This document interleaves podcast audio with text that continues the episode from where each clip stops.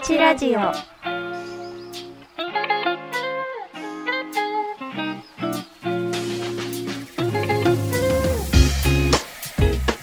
皆さんこんにちは。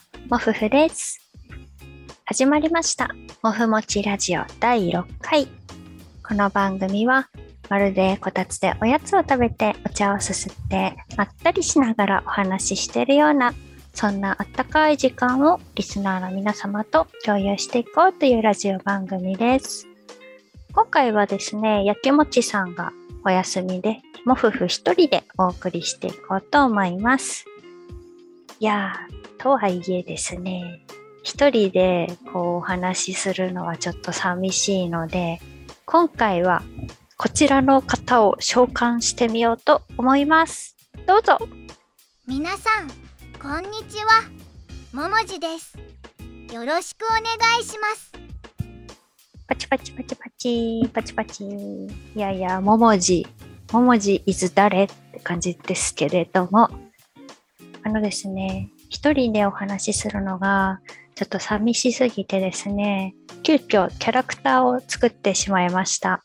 もふもちラジオのオリジナルキャラクターももじくんです。ビジュアルはですね、私がなんかこの1週間ぐらいで適当に考えたんですけど、もふもちラジオのもふと餅の頭文字が桃になるので、果物の桃をね、モチーフにして、で、もふふとやきもちさんもお互いワンちゃんをね、お家で飼ってめでていたので、それにね、桃に犬を融合させたキャラクターをね、作っちゃいました。イエーイイエーイかわいいね。かわいいでしょ。で、声は、 VOICEVOX というテキスト読み上げソフトウェアがありまして、そちらのずんだもんというキャラクターの声を当てさせていただいてます。皆さん、仲良くしてください。イェーイ、かわいいかわいい。ももじさん。ということでね、今回は私も夫婦とアシスタントにこのももじを加えて自作自演でお送りしていきたいと思います。よろしくお願いします。よろしくお願いします。いやー、6月に入りましたね。6月といえばぼちぼち梅雨になる時期じゃないですか。ね旧暦ではもう6月のことをみな月っていうふうにね、言いますよね。はい。はい、ももじさん。6月は梅雨で、水がたくさんある時期なのに、なんで水がない月って呼ぶんですか？うん、なるほどね。確かに、みな月は水がない月っていう感じでね、書けますよね。ただ、由来を調べてみると、一概に水がないから水無月っていう風にね、呼ばれてるとは言えないみたいなんですね、これ実は。じゃあそもそも水無月って何なんだっていうところをちょっと調べてみました。えっと、前提条件として、今日本では、陽暦、新しい暦、新暦を採用していて、12ヶ月を数字でね、表してますね。1月、2月って。ですけど、明治初頭以前は、陰暦、古い暦、旧暦が採用されていて、季節の、ね、感じがわかるような和風の月名で表現していました。この辺りのお話は確かもふもちラジオの第2回の節分のお話をした時にちょろっと触れたかなと思うんですけど、あの時は2月3日節分ですねって言って、節分っっていうのは季節の分かれ目の日のことを言うんだよっていう話をしましたかね。で、2月4日、翌日の2月4日からは春、新年になるよっていうね。あの後確か私もふもちラジオのブログがあるんですが、そちらにどうして節分に豆をまくのっていう記事を1本あげまして、結構そっちには詳しく書いてあるので、お時間あったら覗いてみてください。でね、その陰暦と陽暦は昔使ってた暦と今使ってる暦は結構ずれがありますよね。で、陰暦の水無月、古い暦の水無月っていうのは今の暦に当てはめると6月の下旬から8月の上旬ぐらいになるってことなんですね。昔の水無月は今の暦だともうちょっと後に当てはまるんだね。そうですね。もうちょっと後ですね。で、じゃあなんでその6月下旬から8月上旬ぐらいが水違った？水無月っていう風に呼ばれてるか。その理由は諸説あるみたいなんですが、ちょろっとご紹介しますね。まず1個目。水がある月だから水無月っていう説です。これはね、水無月のなの部分は、もともと連帯助詞ののが変ののだったっていうことです。み水の月っていう、水の月って呼ばれていたものが、水の月、水の月、水の月、水の月、水の月、水の月、水の月っていうふうにね、変化したんじゃないかっていう説ですね。で、これは、えっ、ー、と、田んぼに水を引く時期だったっていうことで、田んぼに水がある月で、水の月っていう説です。水があるから、水月。で、二つ目の説は、今度逆に水がない月。そのまんまですね、これはね。で、なんで水がないかっていうと、これはね、理由は一緒なんです。田んぼに水を引く時期で、田んぼ以外他の場所から水がなくなっちゃうからっていうことなんですね。捉え方の問題だね。で、水がない月だから水月って呼ばれてたんじゃないかなっていう。やっぱり水がないから水月。面白いね。こんな説がありました。あとね、その水無月じゃなくて他にも呼ばれ方っていうのがあって、このこの時期。それはね、水張り月っていう呼び方もあって、これはね、田んぼに水を張る月だから水張り月っていうふうにね、呼んだりしてたみたいですね。二十四節気や七十二項って、モフが最近イラストを描いたりしているんですけれども、日本の季節の表し方っていうのは農作に関わる表現がすごく多いですねっていうのを感じますね。まあ、そうなっちゃいますよね。江戸時代とかはもう8割以上が百姓だった、農民だったっていう国民なので、そういう風になりますよねっていう。ただね、現代日本はもうかなりライフスタイルがね、農民の頃とは変わってしまってるから、うん、なかなかそういう季節による自然の移ろい的なものは感じられないっていう環境の人も多くなってきたのかなっていう感じはねしますね。もったいないかな。ももじはお日様も雨もどっちも大事だよ。そっか、もう、そうだよね。桃が育つのにお日様も雨もどちらも欠かせない要素ですからね。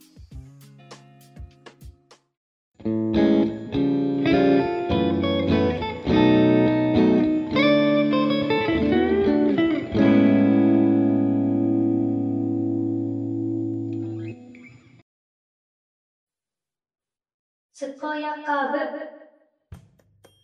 健やか部では健やかを心も体も心地よい状態で過ごせることそんな風に定義してみます健やか部を通して皆さんと一緒にゆっくり一歩ずつ健やかになっていけたらなと思いますはいよろしくお願いします健やかになろう冒頭でもお話ししましたがもうすぐ梅雨に入りますね梅雨が来る。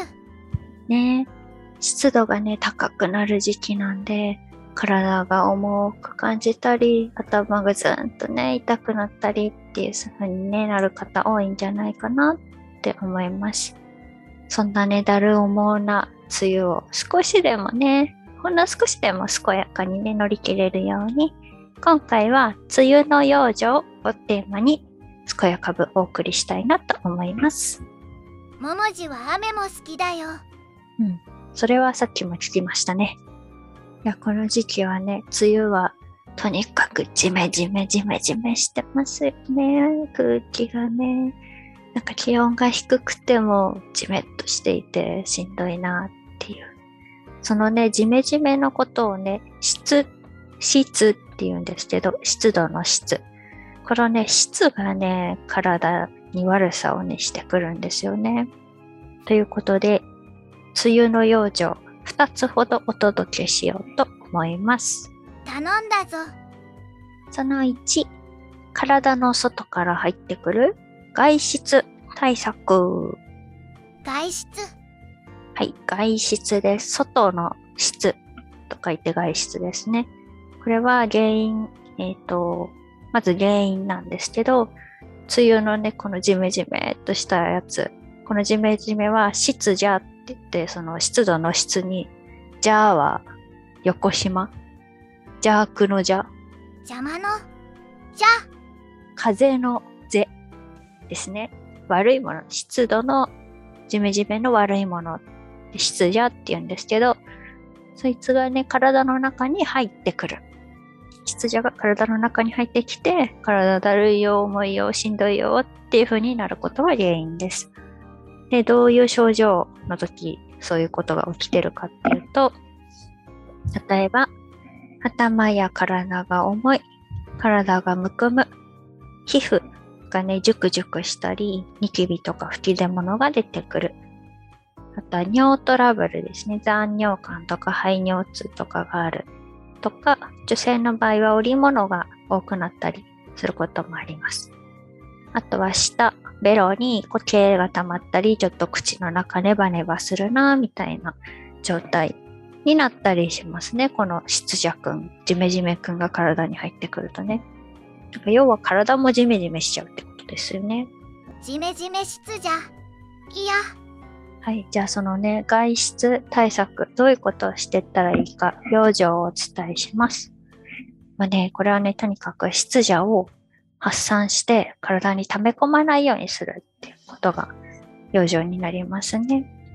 適度に運動をして汗をね、かくとか、あとはそのジメジメ水分を出したいから利尿作用がある食材、香りのいい食材を取るっていうのも大事になります。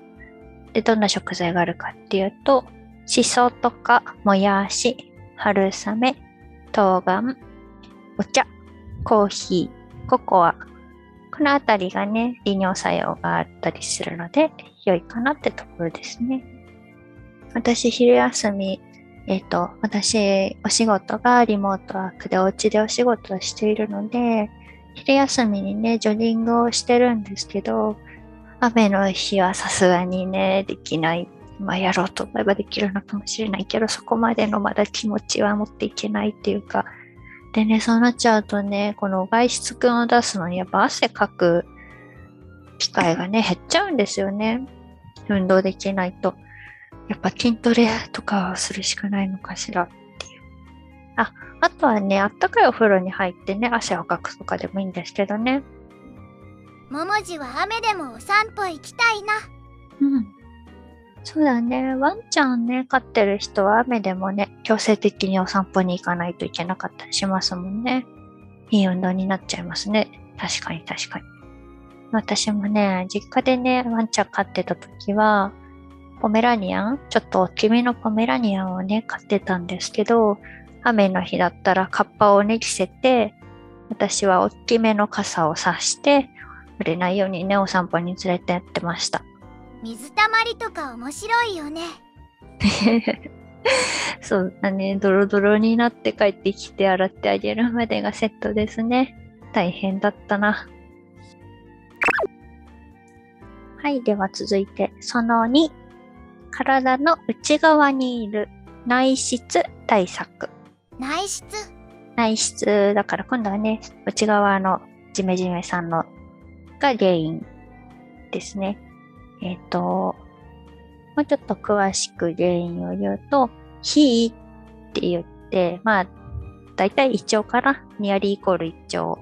胃腸の機能が弱くなって、体の内側にジメジメが溜まっちゃうっていう。でそうすると、火、胃腸はね、食べ物の消化吸収はもちろんするんですけど、体内の水分代謝を管理する役割があるところなんですね。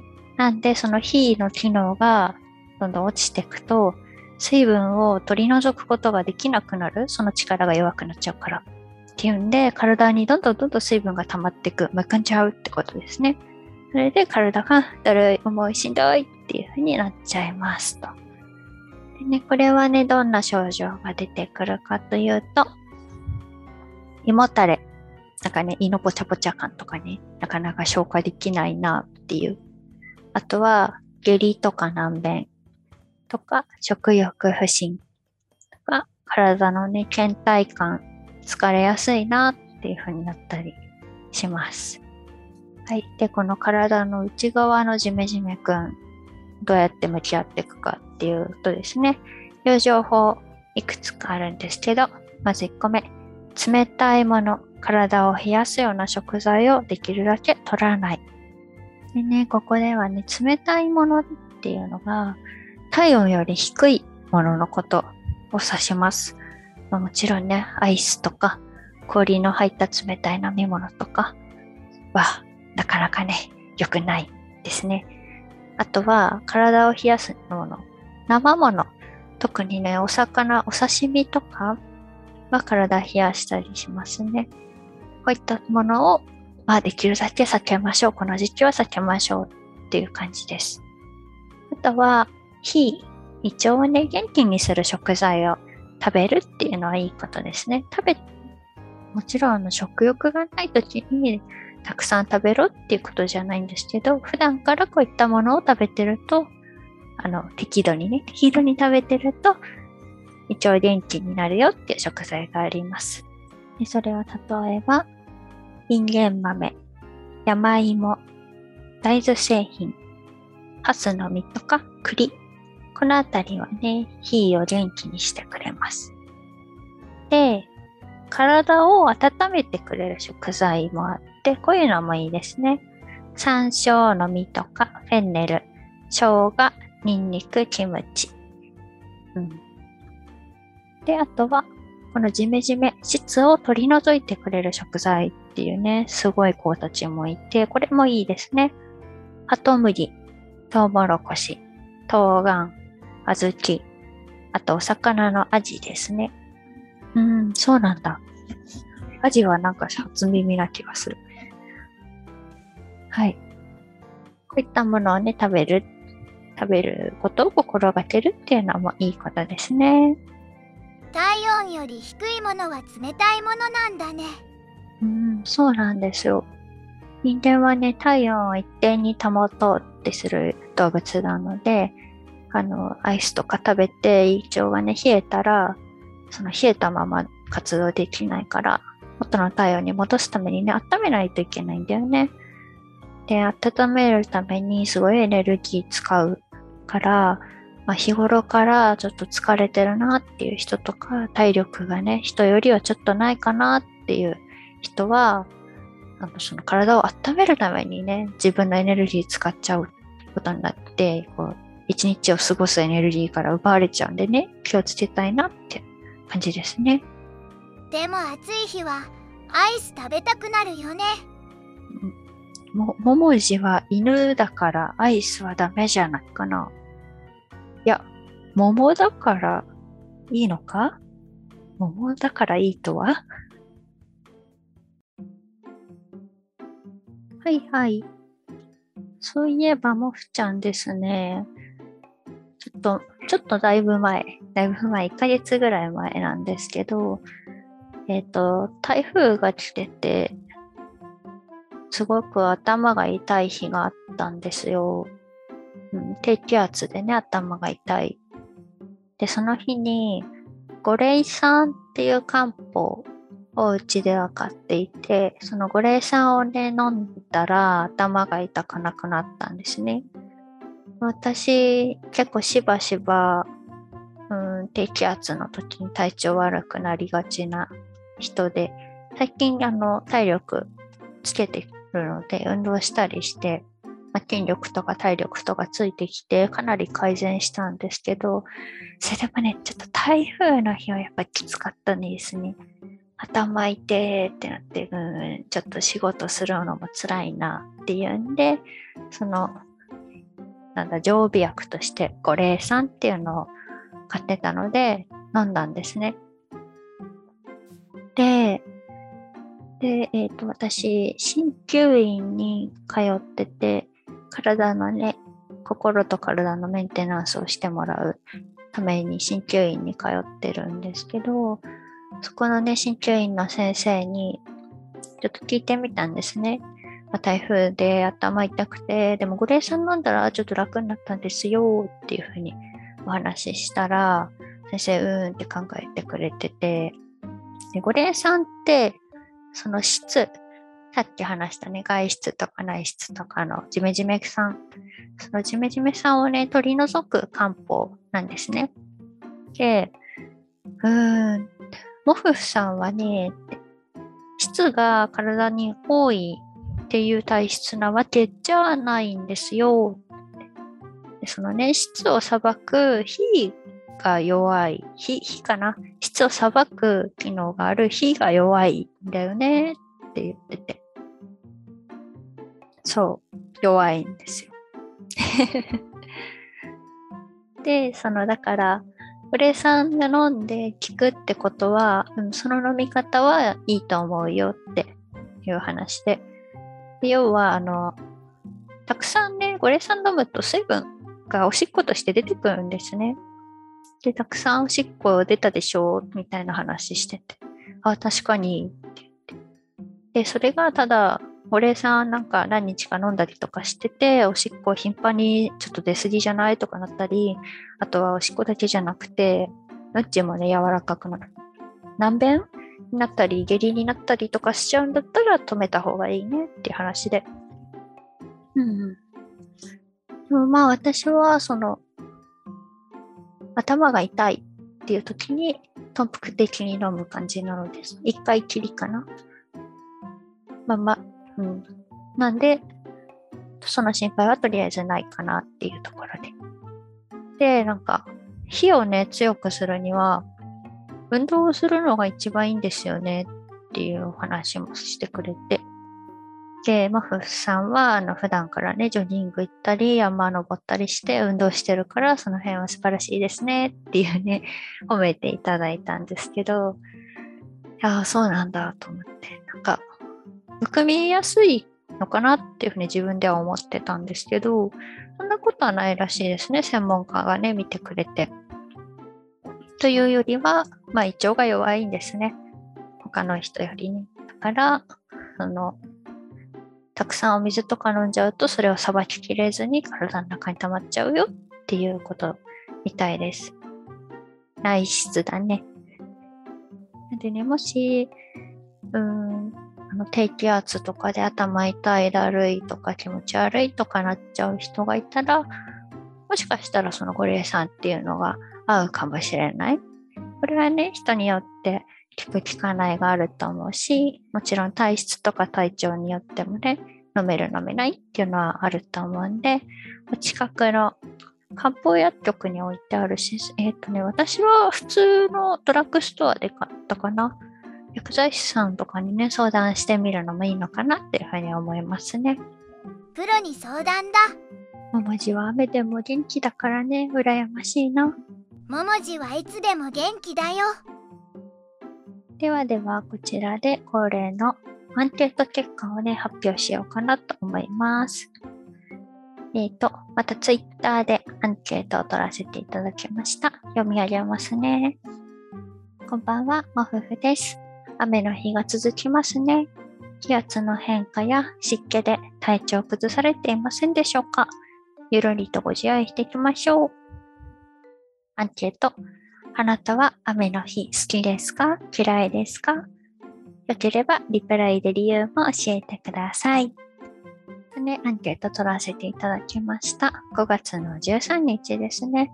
いやー、そう、雨の日多かったですね。5月前半は、なんか寒かったですよね。なんか、その前ちょっと夏みたいに暑い日もあったのに、急にまた寒くなって、そう、私、冬用のパジャマをね、また洗ってしまおうとしてたんですけど、着ることになっちゃって、いつになったらしまえるんだっていうことがありました。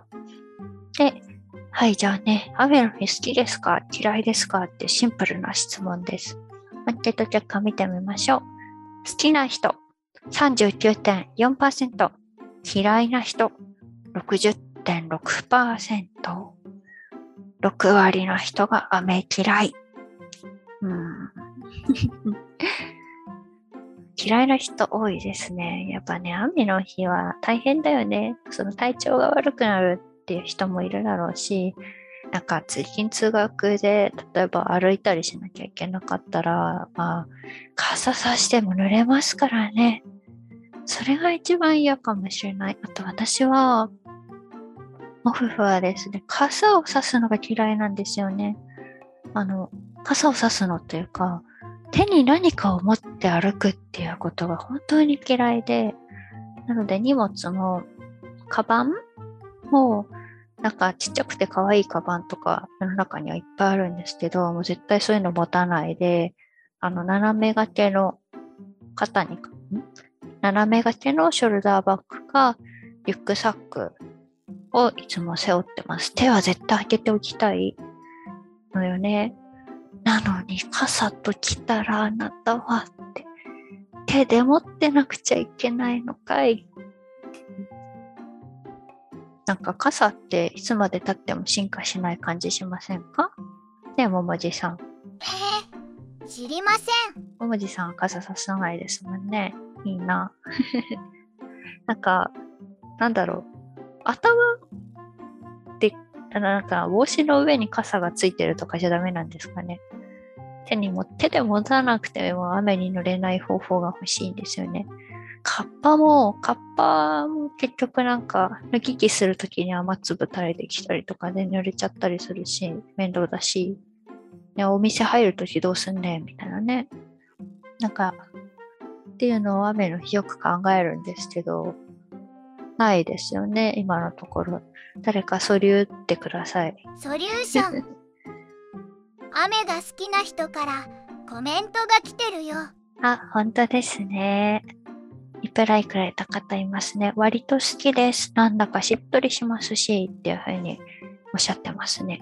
うんうんうん。そのね、この時期、春の時期の雨で結構しっとりしてて、なんか空気もほんわりしてて、私も好きなんですよね、春の雨は。そう。私そう書いたんですけど、私もね、リプライに書いていたんですけど、春雨はしっとり静かな感じで、夏とかの、夏の夕方にバッと降る夕立って急になんか気温がふっと下がって、ひんやりした空気がふわってきて、その後いきなりザーって降ってくる、この趣があるなって思って、そういう雨は結構好きなんですよね。ただ最近なんか夏もゲリラ豪雨って言って趣っぽくなくなってきましたけどね。怪物感がある。なんかそういう季節を感じられる雨は見てる分には好き。感じてる分には好き。だけどやっぱりね、体調とか濡れるとか考えると総合的にはまだ、うん、どっちかっていうと嫌いって感じですね。やっぱ雨の日体調悪いっていう人タイムライン見てても多いから、それで嫌いっていう人が多いのかなって感じもしますね。でも4割の人は好きだからいいですよね。雨のいいところ見つけたいね。確かにな。体調悪くなかったらそんなに嫌いになる理由もないからね。植物も育つしということで。なんでね、皆さんね、健やか目指して頑張りましょうね。健やかに。はい、という感じでいろいろお話ししてみましたが、まあ、梅雨はね、ジメジメさんをね、追い出すっていうことが大事ですね。皆さんも一緒に健やか目指して養生していきましょう。ゆるりと。はい、ということで、もふもちラジオ第6回、そろそろお別れの時間です。今回はね、もふふとアシスタントのももじさんでお送りしてきたわけでございますが、ありがとうございました、ももじさん。ありがとう。楽しかったね。いやね、自分で作ったキャラクターに自分で考えたセリフを喋らせて、それにね、自分で答えるっていうね、すごいやり方をね、今回はしたんですよ。ね。あの、実質これはホラー界ですね。なんでよ。ホラー界。いや、怖いわ。怖くないよ怖くないかなねえ、怖いよね。だってこのやりとりも自作自演なんですからね。十分怖いですね。という感じでね、あの、新たな試みをやってみたりしたので、一人で喋ってるのはやっぱり寂しいので、皆様からリアクションをいただきたいな、感想をね、聞きたいなって思いますね。ももじさん、アシスタントのももじさんどうでしたか？かわいいかな？可愛いよ あの、お便りとかコメントとか、ぜひぜひお待ちしております。あの、なんか、ツイッターのリプライとか、で気軽にあの私に聞いたよとか言ってくれるだけでも本当嬉しいので、ぜひお願いします。お便りのね、フォームは概要欄にありますので、よければ見てみてください。あと、ツイッターはね、えっと、ハッシュタグ、もふもちラジオ。もふもちラジオは全部ひらがなですね。ハッシュタグももふ、言えなかった。ハッシュタグ、もふもちラジオっていうふうに投稿していただいたら、あの、巡回してますので、ぜひお気軽につぶやいてください。ももじへのファンレターお待ちしてるよはい、お待ちしてます。この番組が面白かったよという方は、ぜひ、チャンネル登録、いいねをよろしくお願いします。それでは、また次回の放送でお会いしましょう。本日のお相手は、もふふでした。本日も健やかに。バイバーイ。